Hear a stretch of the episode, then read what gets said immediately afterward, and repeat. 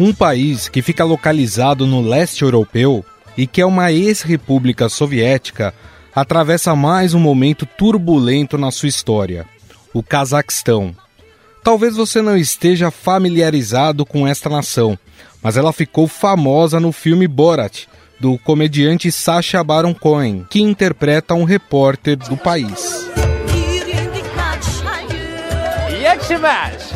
My name is Borat. I like you. I like sex. It's nice. Desde o começo de 2022, manifestações eclodiram no Cazaquistão após o governo dobrar o preço do gás GLP e de outros combustíveis no primeiro dia do ano. Cazaquistão pediu ajuda para a Rússia nesta quarta-feira para lidar com uma onda de protestos que toma conta do país depois do aumento no preço dos combustíveis. Pelo menos oito mortes foram reportadas e mais de 100 pessoas ficaram feridas. Os protestos também refletem as insatisfações da população com o governo. As pautas se ampliaram, como a mudança do regime político, a eleição direta dos governos locais, o fim das prisões arbitrárias e a redução da desigualdade. O país tem uma parte da população de classe média e uma elite ultra rica, mas o grosso do povo enfrenta dificuldades financeiras. A média da remuneração dos trabalhadores é de menos de 3 mil reais e o sistema bancário passa por uma crise que piorou por uma alta taxa de inadimplência. Manifestantes chegaram a atacar prédios públicos e incendiar a prefeitura de Alamy, maior cidade e capital econômica do Cazaquistão, e tomaram o aeroporto do município. E a internet, usada para organizar manifestações, foi desligada em todo o país. O principal aeroporto também foi tomado por manifestantes e todos os voos com origem ou destino a Almaty foram cancelados. O governo declarou emergência em várias regiões do país, inclusive na capital, Nur Sultan. Dezenas de manifestantes e membros das forças de segurança já morreram em confrontos no Cazaquistão. Mais de duas mil pessoas já foram detidas nestes que já são os maiores protestos desde a independência do país em 91. Na última sexta-feira, o presidente do país, Kassim Tokayev, autorizou as forças de segurança a abrirem fogo sem aviso prévio para pôr fim às manifestações. O presidente Kassim Jomart Tokayev chamou de terroristas os manifestantes que tomaram as ruas. Ele disse que Almaty foi tomada por 20 mil bandidos com o objetivo de atacar prédios militares e administrativos com ações coordenadas e que os criminosos ainda não se renderam e devem ser destruídos. Ele confirmou ter dado autorização às tropas para atirar sem advertência prévia. Em meio a esses distúrbios, a Rússia enviou ao país uma força de paz que inclui mais de 2 mil militares da Armênia, Belarus, Quirguistão e Tajiquistão, países que integram a organização do Tratado de Segurança junto com o Cazaquistão. E foi para os russos que a nação pediu ajuda. O presidente Kassim Omar Tokayev apelou a uma aliança de segurança liderada pela Rússia por socorro ao Cazaquistão. Durante um discurso na TV, ele classificou como ameaça terrorista a situação no país.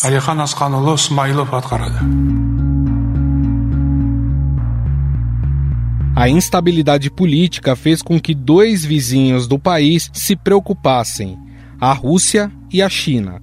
Isso porque o país é um produtor de petróleo e parte significativa da produção é vendida para os chineses e o Cazaquistão é um aliado diplomático da Rússia.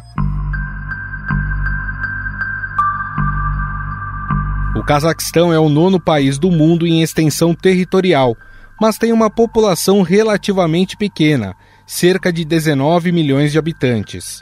Rico em petróleo, gás e urânio e responsável por 60% do GLP da Ásia Central, o Cazaquistão é a maior das ex-repúblicas soviéticas e a nação mais influente da região. O país se tornou independente em 91, em meio ao colapso da União Soviética, e tem um governo considerado autoritário.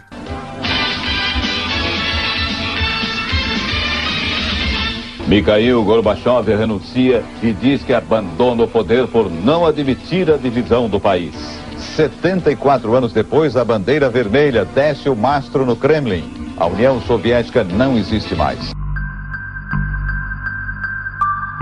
Antes de Kassim Tokayev, o país foi governado por três décadas por Nur-Sultan Nazarbayev, que dá o nome à capital do país. Este só deixou o poder em 2019 em meio a protestos anti-governo, que ele tentou conter renunciando ao cargo. Nursultan Nazarbayev, o último dos líderes da era soviética ainda no poder, deixou nesta terça-feira o primeiro plano da cena política ao anunciar sua renúncia como presidente do Cazaquistão após governar o país durante quase 30 anos.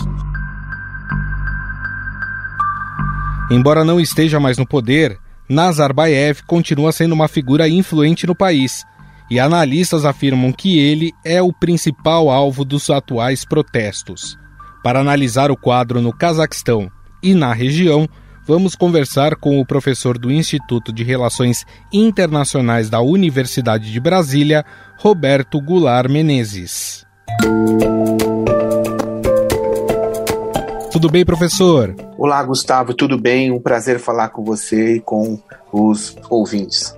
Professor, a gente falou aqui um pouco sobre esse conflito no, no Cazaquistão, mas para a gente entender de, de uma forma mais geral, por que boa parte dessas ex-repúblicas soviéticas né, não conseguem viver ou exercer uma plena democracia? O primeiro ponto importante nessa questão é que neste ano, no final de 2021, melhor, é, nós tivemos aí os 30 anos do fim da União Soviética.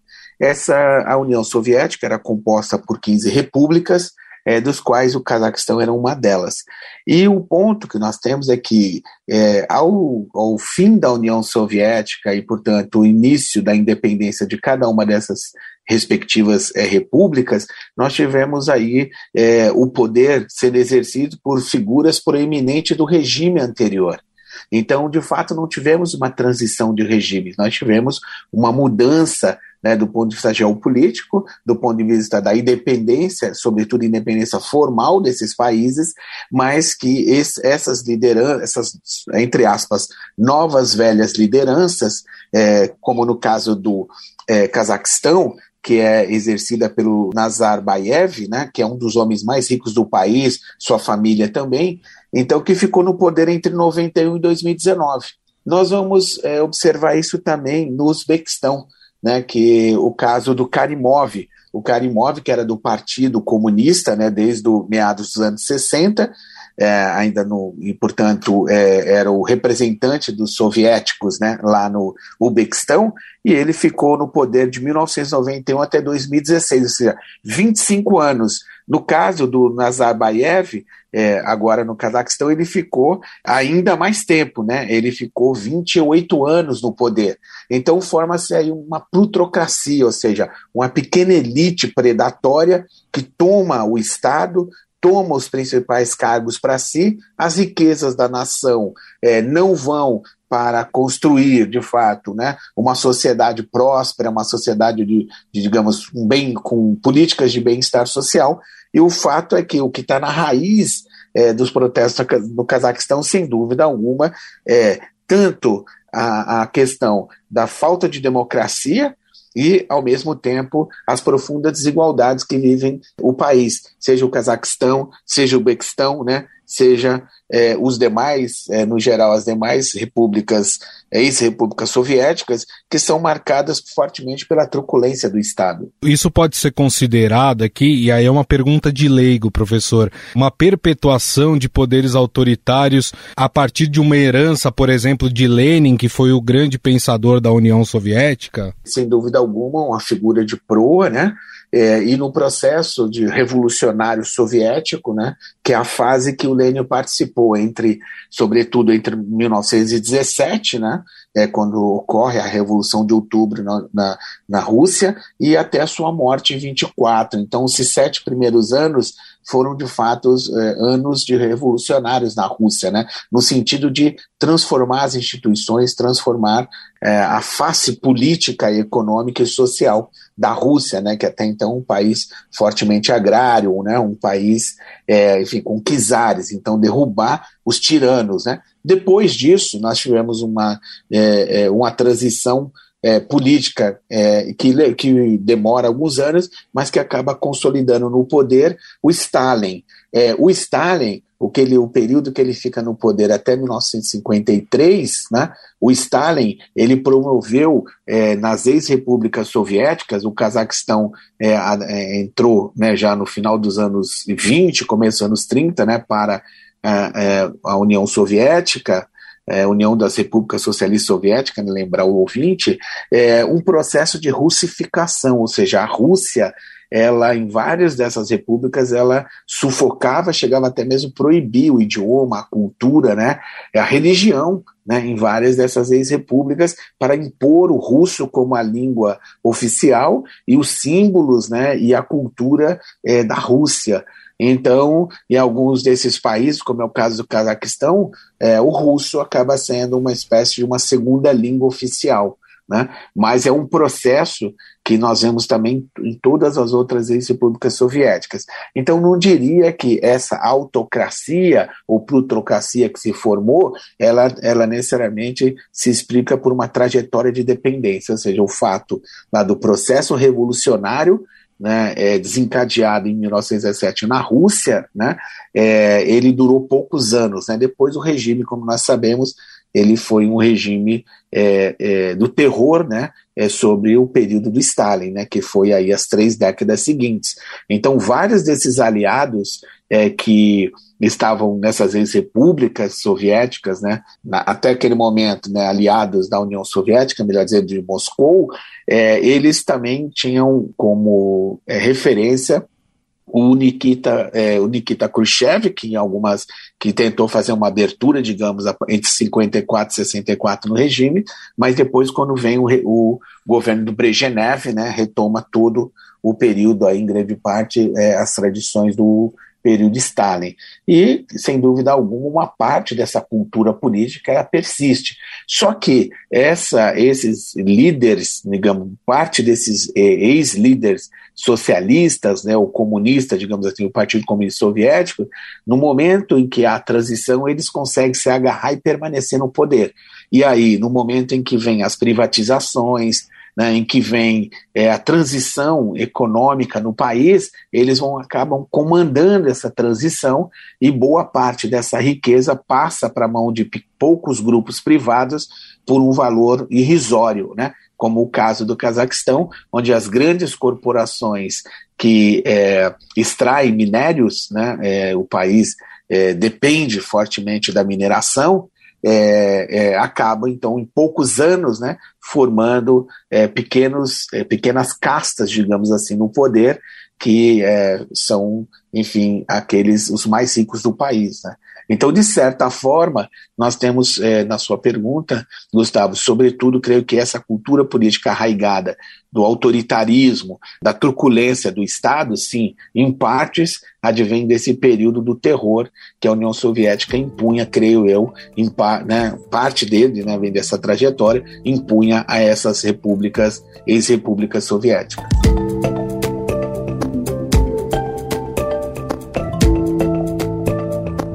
É, e a gente percebe, né, professor, quando nós temos essa situação de protestos, manifestações, principalmente nas ex-repúblicas soviéticas é, que tem um regime autoritário é, no poder, é, a gente vê a Rússia se colocando sempre a favor desses regimes, né? Sempre tentando proteger esses regimes.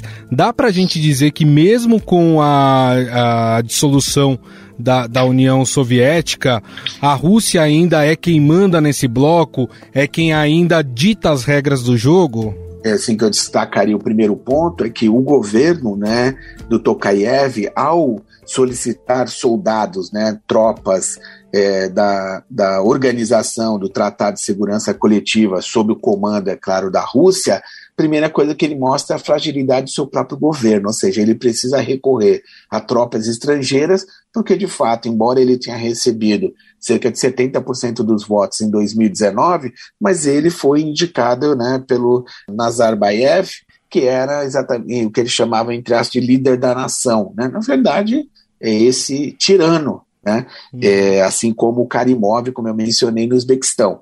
O segundo ponto é que a Rússia, a grande questão geopolítica da Rússia é exatamente o avanço da organização do Tratado Atlântico Norte, né? ou seja, desde o fim da União Soviética, em 1991, ficou acertado que nenhum país que fizesse fronteira com a Rússia ele seria nuclearizado, ou seja, pelos países da OTAN. E o fato é que desde 1991, cada vez mais é, a OTAN tem avançado em direção à Rússia, né? E a Rússia então percebe que ela precisa ter uma estratégia entre aspas de estados tampões, né? Ou seja, estados que é, possam fazer é, frente, né, a esse a esse avanço da OTAN.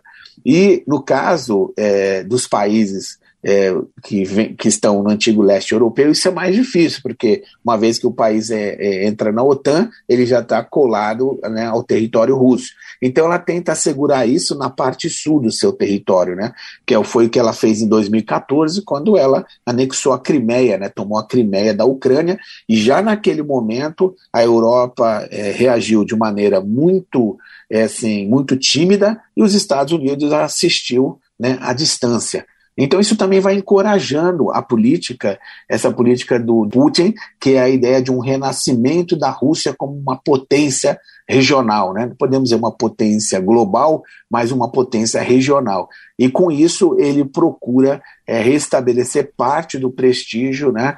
que a antiga União Soviética teve, né, enfim, é, durante né, um período é, sobretudo na segunda metade do século XX, né, na política global, mas sobretudo em relação à Europa.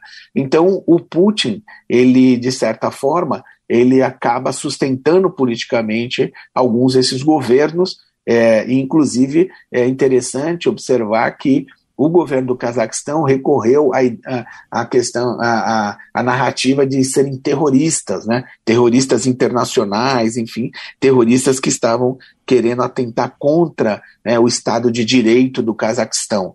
E a Rússia reforçou esse discurso. Então, é um discurso de caça às bruxas, né? ou seja, é um discurso que acaba, é, no caso do Cazaquistão, é, emulando, de certa forma, é, a, a estratégia política que o Putin tenta impor à Rússia, né, já há mais de 15 anos, que é uma violação de direitos humanos, é a questão, em alguns momentos, impor toque de recolher, é exatamente intimidar os opositores, né, e como na Rússia nós temos assistido a casos até de envenenamento a, a, atribuídos ao governo, uhum. né, ao governo é, russo, ao, ao presidente Putin.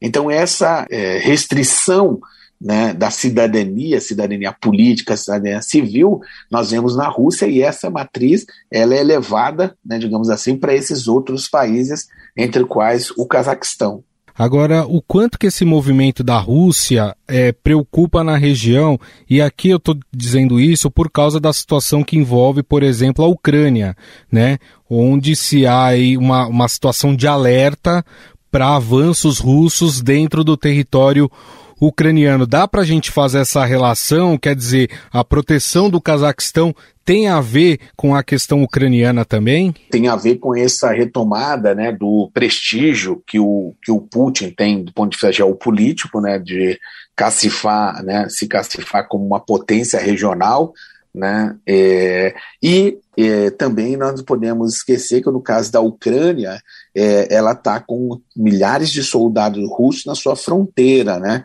Então, seja, é uma situação mais eminente né, de uma possibilidade até de uma invasão russa ao território ucraniano. Né? E por isso tem mobilizado a OTAN né, em reuniões nessa semana é, em Bruxelas, né, por exemplo, enfim, em outras, é, mobilizando outros governos europeus, exatamente porque teria já estaríamos passando do sinal amarelo para o sinal vermelho no caso da Ucrânia. E o Putin, certamente, o governo dele vai negociar os termos em que a Ucrânia, né, vai, ou pelo menos vai pleitear os termos é, nos quais a Ucrânia venha a integrar a OTAN. Né? Então, essa questão de desnuclearização de algumas de partes da sua fronteira, não nuclearizar a Ucrânia, e é, o, o, também é, tudo leva a crer que a Rússia não é, permitirá é, que a Ucrânia se distancie é, tanto assim, né, enfim, da sua estratégia política e porque lá nós vimos até notícias recentes de que militares russos que estavam, é, enfim, pelo que tem sido noticiado, é, planejando, né, é, é, é sabotagens, né, enfim, ações de sabotagem no território ucraniano e foram presos. Então isso mostra que pode sim é, levar, é imprevisível, né, nesse momento a situação da Ucrânia com esses milhares de soldados russos na sua fronteira.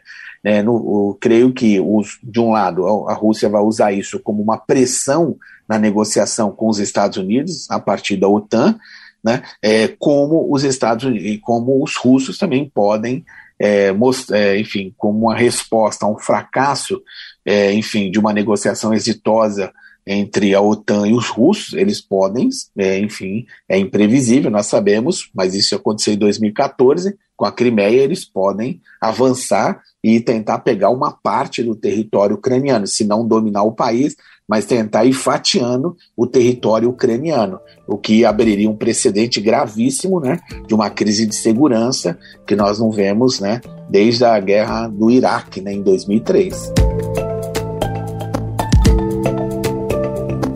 Agora nós temos um outro gigante aí que apoia o atual regime do Cazaquistão, que é a China.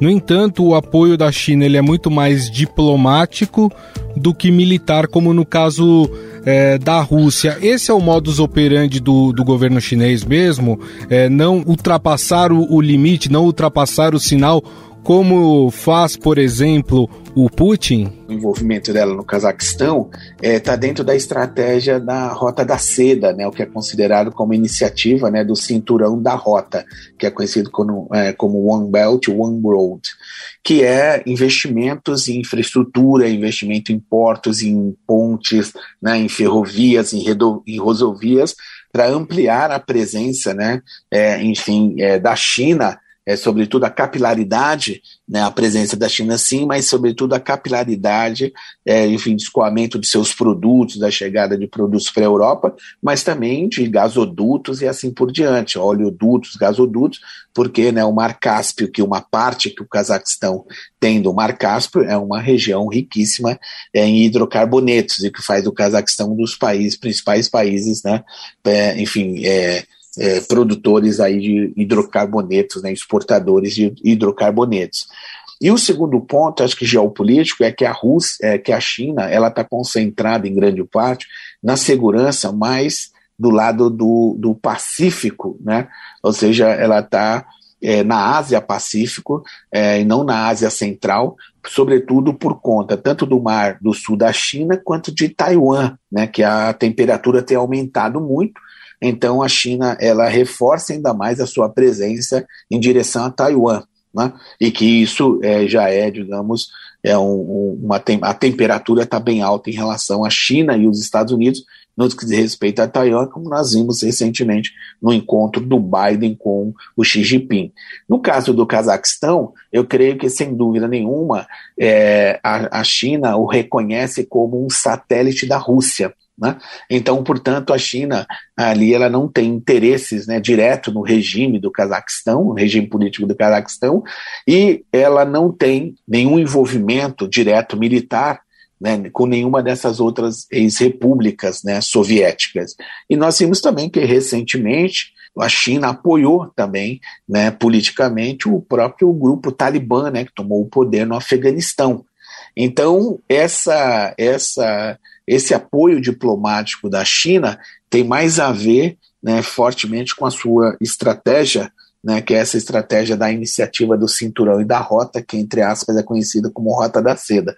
E a China tem feito investimentos significativos é, através dessa sua estratégia é, no Cazaquistão uma reconstrução democrática dentro do país, né, diante de, de anos de um governo mais totalitário. O senhor falou do ex-presidente, que acabou renunciando por causa de protesto, mas é, é aliado do atual presidente, né, e continua, de certa forma, também atuando pelos bastidores. Essa reconstrução democrática é possível ser feita somente pelas forças políticas do Cazaquistão? Quando a gente é, associa democracia à ajuda externa, aí pode, é um pouco, às vezes, é um campo delicado, porque pode aparecer com a ideia de exportar democracia, né? Então, uma estratégia política dos Estados Unidos fortemente, né, praticada durante o, as presenças do George Bush, né, entre 2001 e 2009, que é que envolveu né, a tragédia do Iraque, por exemplo, né, a da Líbia, né, e alguns outros países com essa estratégia de exportar a democracia, né? É, agora, o que nós temos é que é, o atual governo, né, o o Tokayev, ele tem, enfim, desde ontem, né, ele tem feito pronunciamentos procurando se distanciar né, do, do Nazarbayev, que inclusive a capital do país leva o nome do, né, é, do da, Nazarbayev, né, que é Nur Sultan. Então, é, mostra como, é, é, como essa é uma, enfim, uma é, uma plutocracia né, que comanda o país.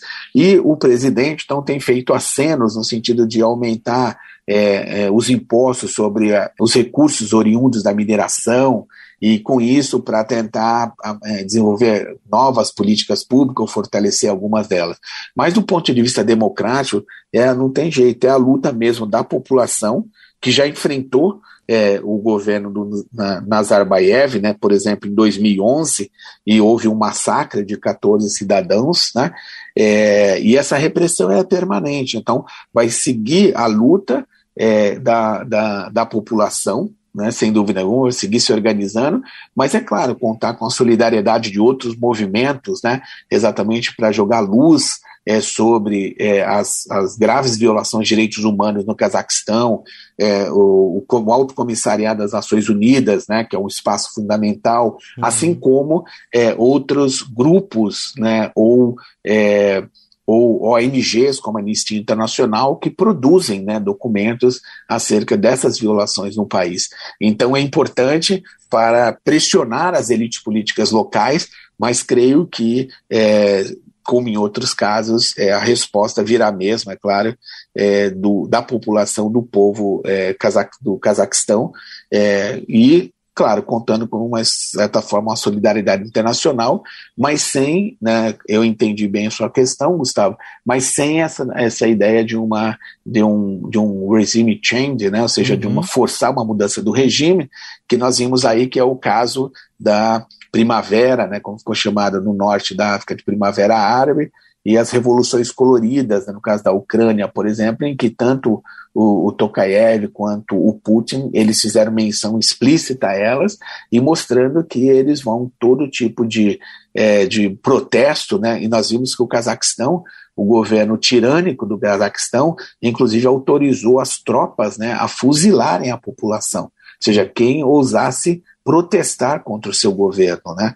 Então, nós vemos aí que é preciso ter sim uma pressão da comunidade internacional, né, sobretudo dos países da União Europeia, né, através da sua Comissão de Direitos Humanos e, e enfim, dos seus órgãos de direitos humanos para pressionar é, enfim, a revisão dessas políticas é, no Cazaquistão. Bom, nós conversamos com o professor do Instituto de Relações Internacionais da Universidade de Brasília, Roberto Goulart Menezes, que nos falou um pouco mais aí sobre essa situação que está ocorrendo no Cazaquistão. Professor, queria mais uma vez agradecer pela entrevista. Muito obrigado pela atenção.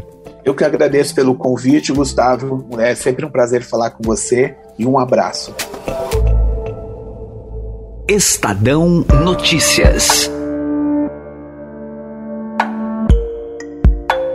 O Estado Notícias desta quarta-feira vai ficando por aqui. Contou com a apresentação minha, Gustavo Lopes. O roteiro, a produção e edição é de Jefferson Perleberg e Gabriela Forte. A montagem é de Moacir Biasi e o editor do núcleo de áudio do Estadão é Emanuel Bonfim. Mande seu comentário e sugestão para o nosso e-mail podcast@estadão.com. Um abraço e até mais.